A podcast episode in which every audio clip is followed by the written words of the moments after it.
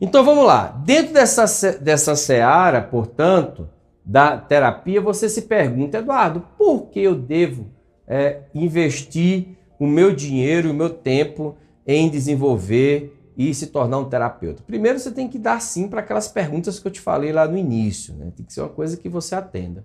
Mas como negócio, a, a, os processos terapêuticos eles têm crescido muito no Brasil e ainda são insuficientes, acreditem, né?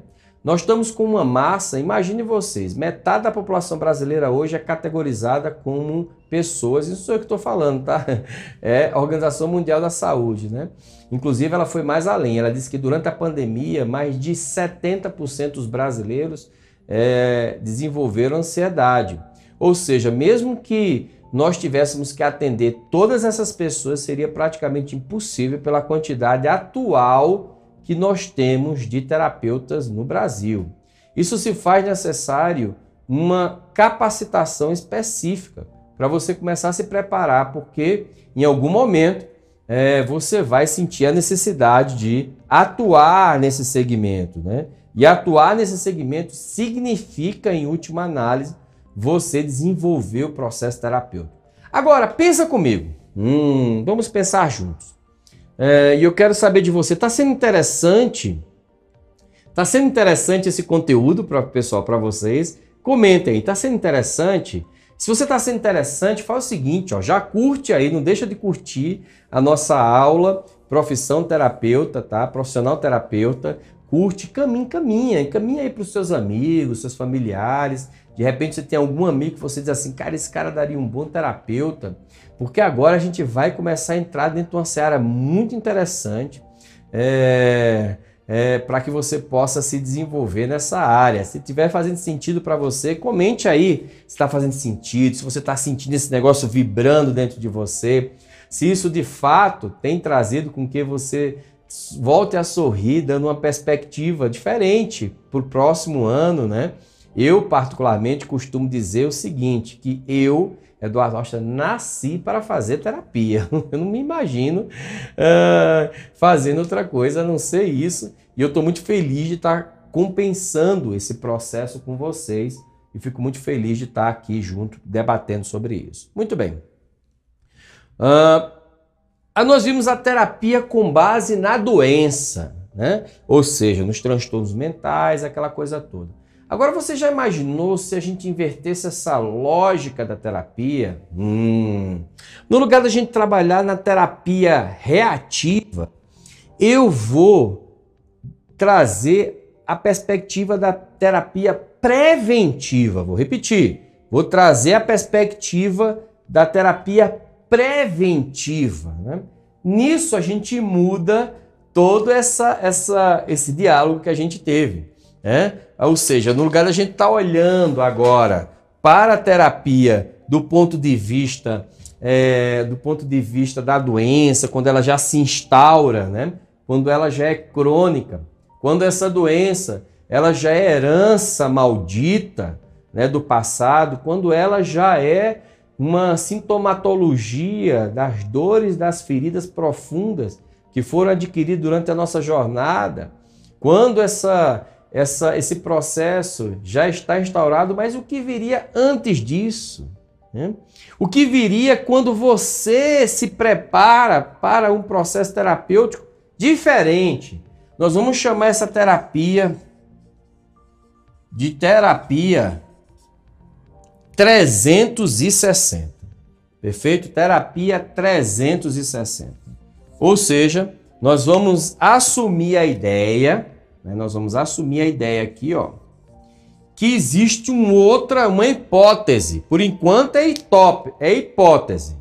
Por enquanto é hipótese. A hipótese de que você pode atuar com terapia sobre uma perspectiva diferente. Uma perspectiva não mais reativa, mas sim uma perspectiva da terapia preventiva.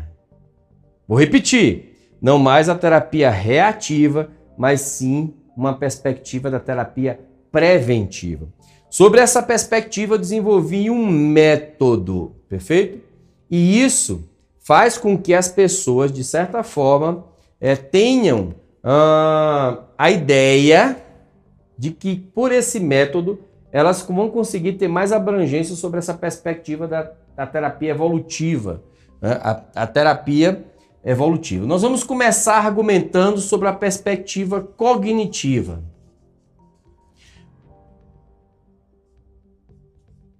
Cognitiva. Sobre essa perspectiva cognitiva, ou seja, né, da tudo aquilo que faz parte do teu pensamento, né?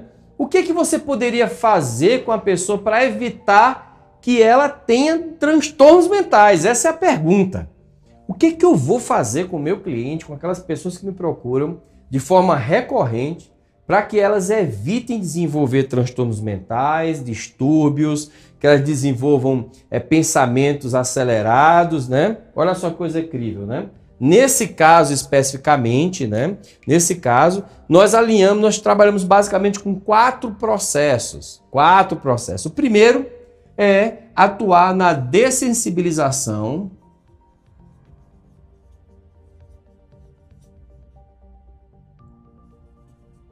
de eventos negativos.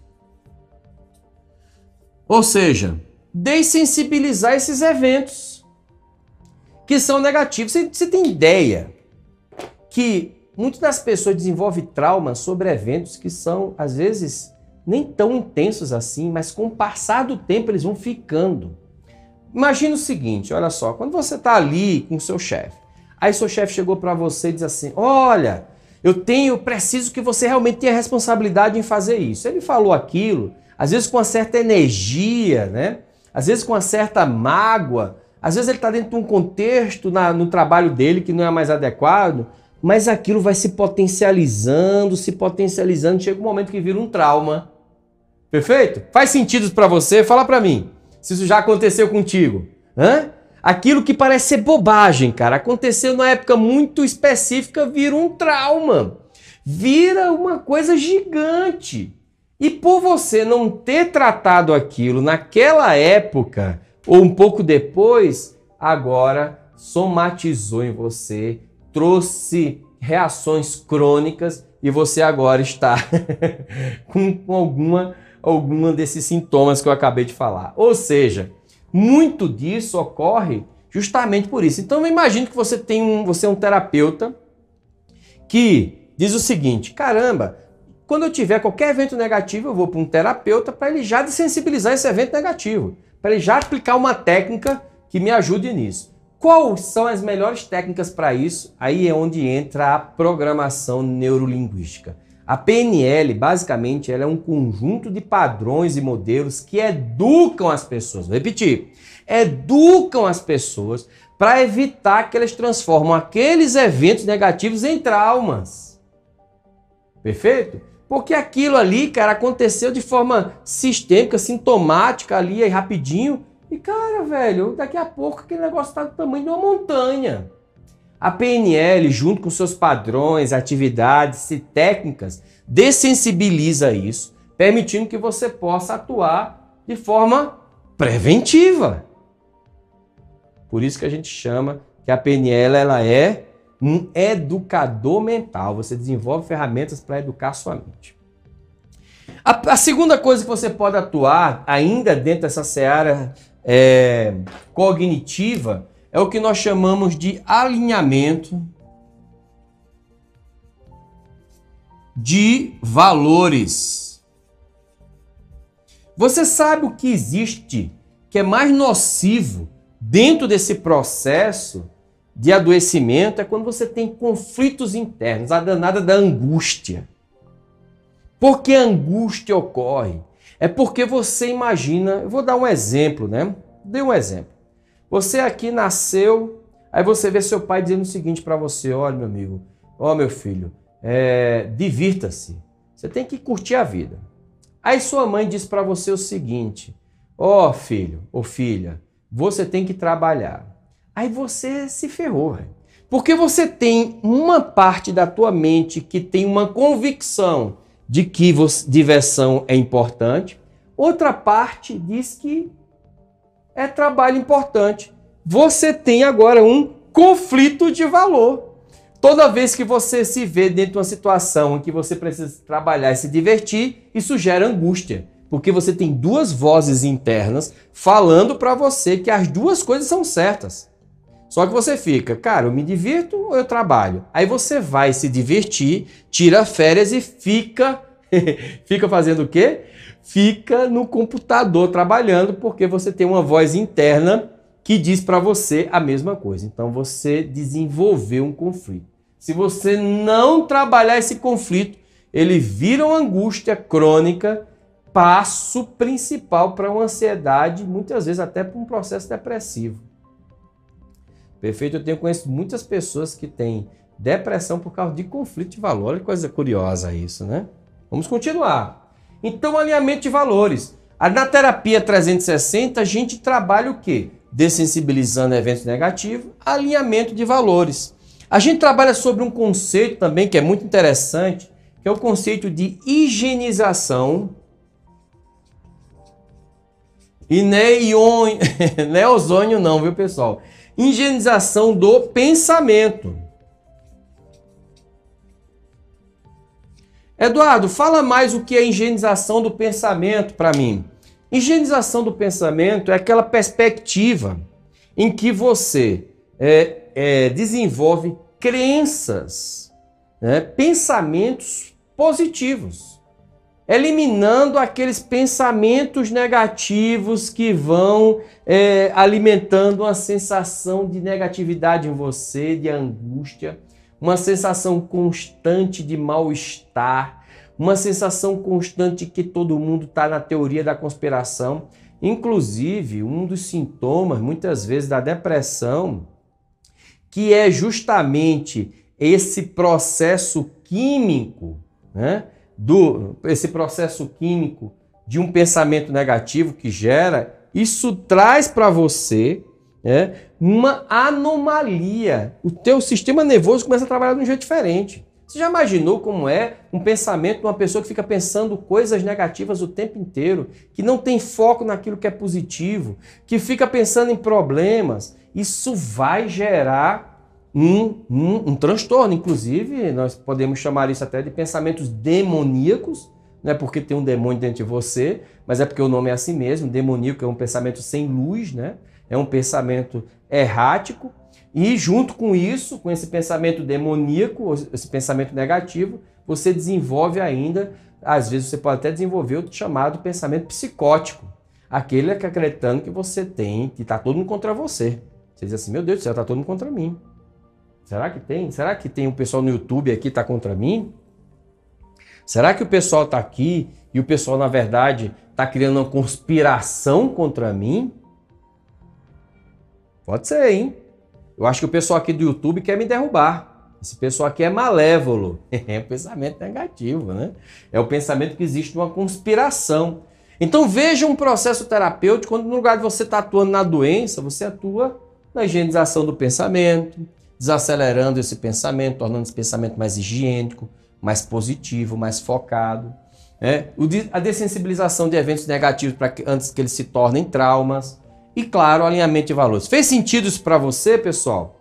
Fez sentido? Se fez sentido, já vai comentando aí para mim. Se fez sentido, né?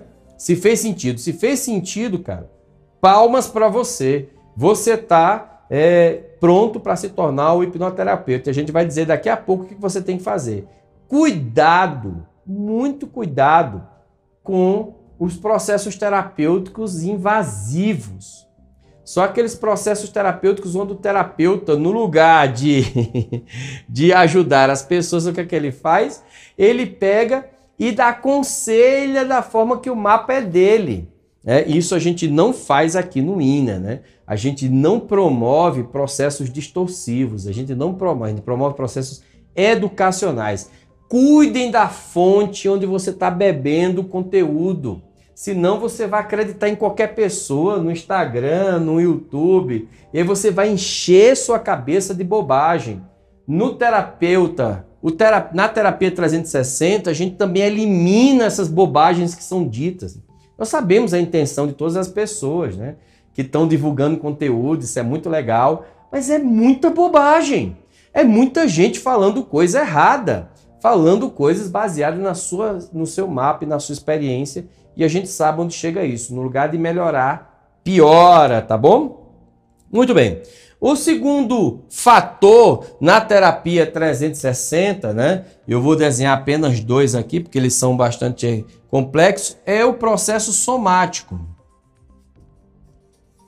No processo somático, aí sim, nós vamos atuar não mais na parte cognitiva, né?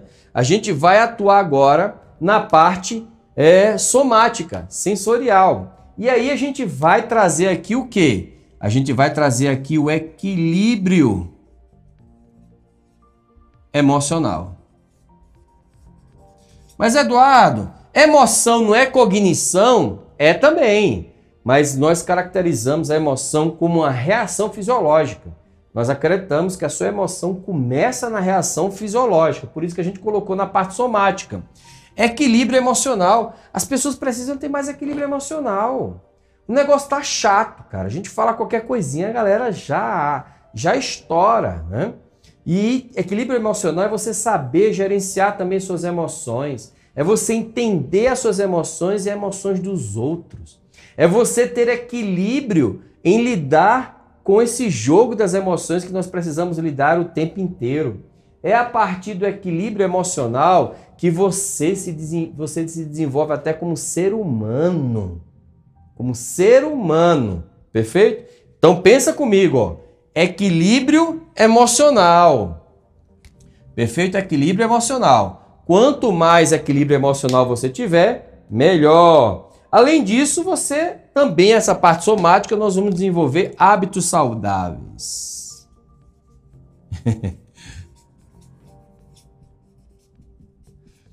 Olha só que coisa interessante. Uma vez eu atendi uma pessoa que estava com uma depressão maior, né? Tomando remédio, medicamentos e tal, etc, né? E, e ela chegou assim para mim e disse, Eduardo, eu não entendo por que eu estou num desânimo danado.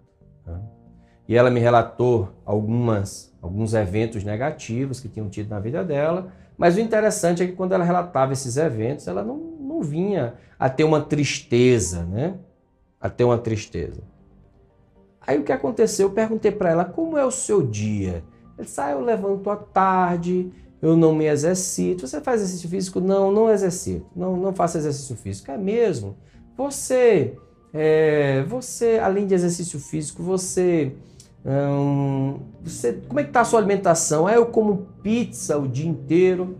Às vezes a pessoa está no processo depressivo porque ela está com um hábitos desa, é, vício, hábitos é, não saudáveis, hábitos que possam levar ela a um processo depressivo. Você passar o dia todo dormindo, comendo pizza, qualquer pessoa fica depressiva.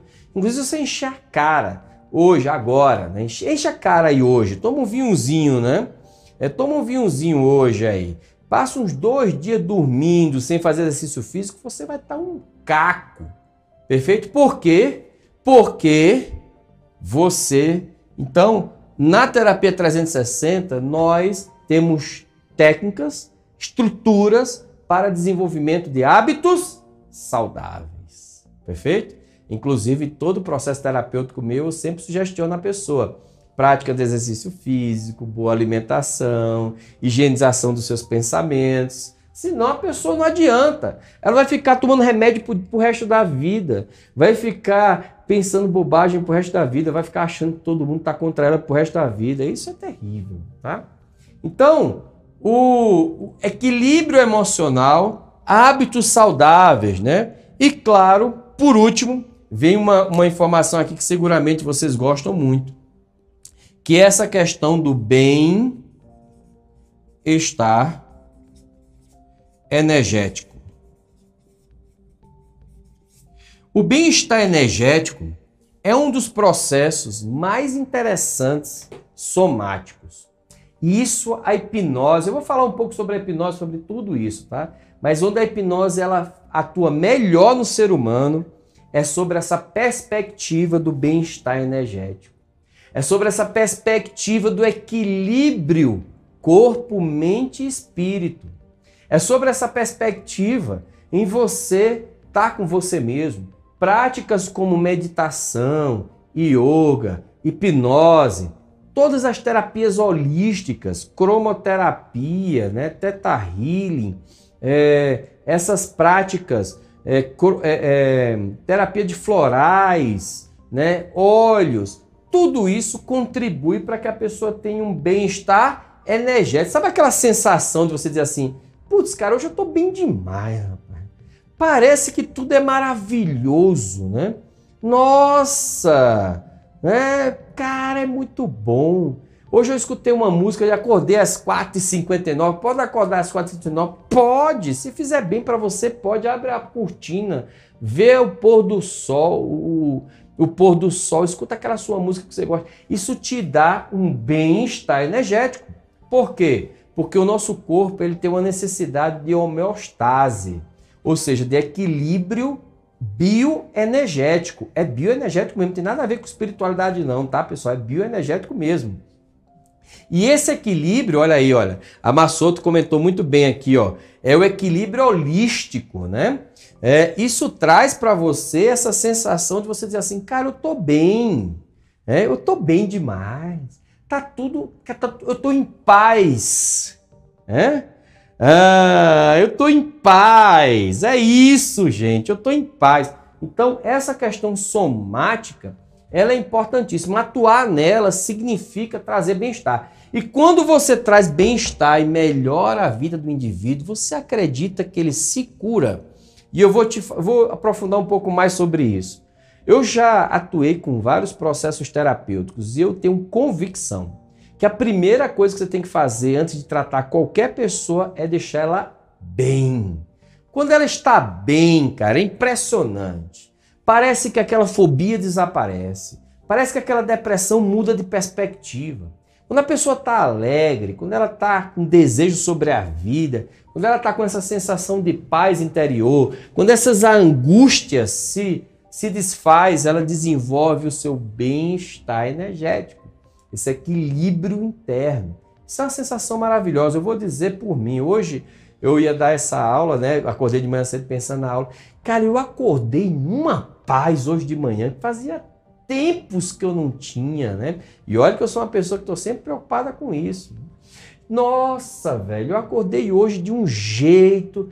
Aí tomei meu café de manhã cedo, numa alegria, dizendo assim, meu Deus do céu, parece que tudo é, é tudo se une. Né? Eu quando eu vou dar aula, é, os meus alunos sabem disso aqui, ó. Quem é meus alunos comentem aí. Quando eu vou dar aula, a minha energia é diferente. Eu visto a minha, meu, eu me preparo, eu estudo. Aquilo parece que gira dentro de mim porque eu estou em paz, eu estou fazendo aquilo que eu mais gosto na minha vida. E essa sensação eu não gostaria que ela saísse nunca. ela ficasse, eu, por mim, eu dava aula para vocês até meia-noite. Eu tenho um conteúdo aqui para aprofundar até meia-noite. Eu não paro mais. Daqui a pouquinho eu não paro mais. Já teve pessoas aqui, comentem aqui. Já teve pessoas que passaram 12 horas comigo tendo aula. 12 horas. Comente aqui quem já quem é meu aluno. Comente aqui. 12 horas. É 12 horas e o povo dizendo eu quero é mais. Eu digo, meu Deus do céu, vamos embora para casa, rapaz. Vamos dormir. Já estava em casa porque era online. Online, 12 horas online. É um bem-estar que a gente não se cansa, né? É que a gente está ali lidando com aquilo de uma forma quase que natural. Levar isso para o seu cliente, gente, eu vou falar uma coisa para vocês, hein? Levar isso para o seu cliente é mágico. Aqui a hipnose atua perfeitamente bem. Ela equilibra você, mas eu vou falar sobre isso daqui a pouquinho, hein? Uma outra área muito importante que é que você atua aqui dentro desse processo é a parte de relacionamento. Eu descobri que muitas pessoas têm problemas de relacionamento. E isso faz com que elas tenham uma dificuldade de também desenvolver seu, o seu bem-estar energético, a sua higienização de pensamentos, o seu equilíbrio emocional. Por quê? Porque esse relacionamento ele precisa basicamente de duas coisas. Primeiro é o que eu chamo de comunicação empática. Quando você aprende a se comunicar empaticamente, e aí o terapeuta ele pode, por meio de perguntas, né, por meio de um processo educacional, gerar essa, essa, essa, essa consciência no cliente que ele tem que ter uma comunicação menos violenta, que ele tem que ter uma comunicação mais com base na empatia, ele precisa desenvolver um gap interno de empatia. Ele está, na verdade, sem inteligência é, é, intrapessoal e interpessoal. Né? É, intrapessoal e interpessoal. Então, essa comunicação empática, ela passa também pelo que eu chamo de, como eu vou colocar aqui em cima, ó, JIC. JIC. O que é o JIC, Eduardo? Inclusive, coloque aí, ó, JIC, JIC. O JIC é a fonte da maioria dos transtornos mentais. Vou repetir. O JIC é a, é o, é o, é a causa da maioria dos transtornos mentais. Você sabe o que é o JIC? O JIC é o jogo interno conciliador.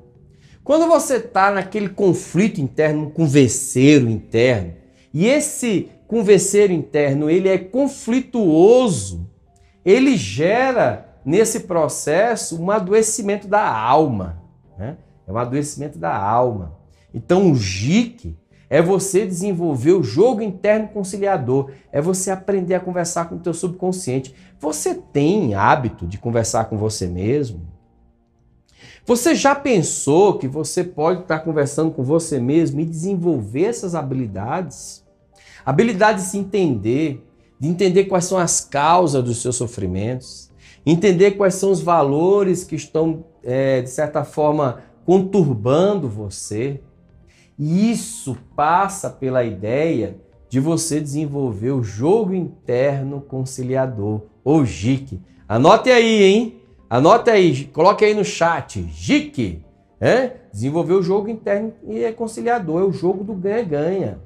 Você tem que fazer o jogo do ganha-ganha internamente.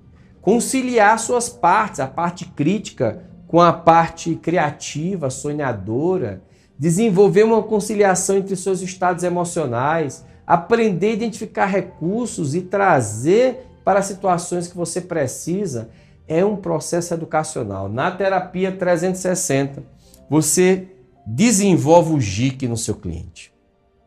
Ficou claro, pessoal? Você desenvolve o JIC, o jogo interno conciliador, para que ele possa, é, você possa desenvolver isso. É, é, fantástico, isso é fantástico. E por último, não menos importante, deixa eu ver se tem um, um espacinho aqui, é a parte existencial.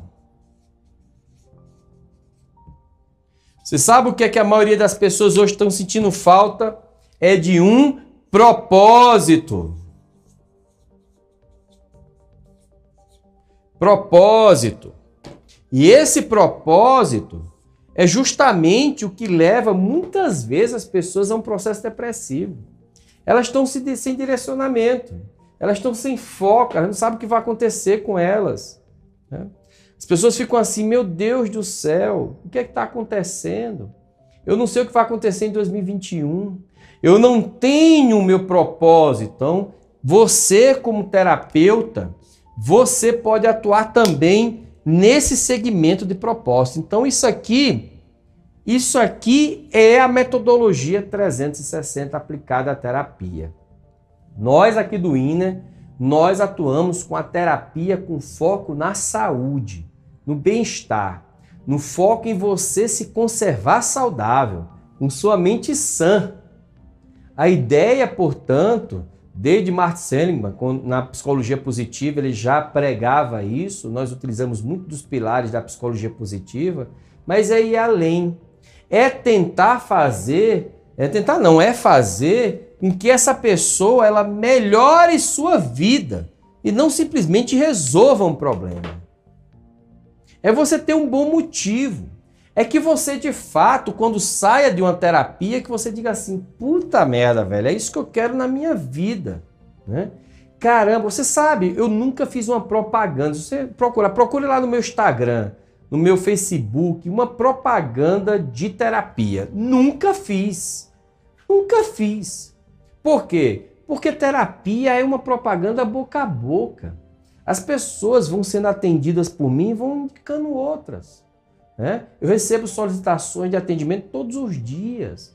Por quê? Porque o meu processo ele é um processo educacional. Eu não só fabrico a chave do cofre de recursos da pessoa, como eu entrego essa chave para ela. Toma aqui sua chave, ó. Olha aí, leve essa chave para casa. Né? Então, isso permite que você de fato comece a pensar sobre essa perspectiva. Uma perspectiva muito mais profunda, uma perspectiva que enxerga esse ser humano de uma forma sistêmica, integrativa, de uma forma holística, né? Muitas pessoas colocaram aqui, de uma forma holística. E isso sim é fazer diferença na vida das pessoas. Isso sim é desenvolver terapia 360, é atuar nesses segmentos aqui, ó. Dessensibilização de efeitos negativos, alinhamento de valores, higienização dos pensamentos, atuar com equilíbrio emocional, desenvolver hábitos saudáveis, realizar o bem-estar energético somático, trazer dentro do existencial a sensação de propósito e ter uma comunicação empática, né? Ter uma desenvolver uma comunicação com você mesmo, uma comunicação que permita que você vá mais além. Fez sentido isso aqui para você, pessoal? Você se interessou sobre isso aqui? Como é que você tá, como é que tá girando isso, né?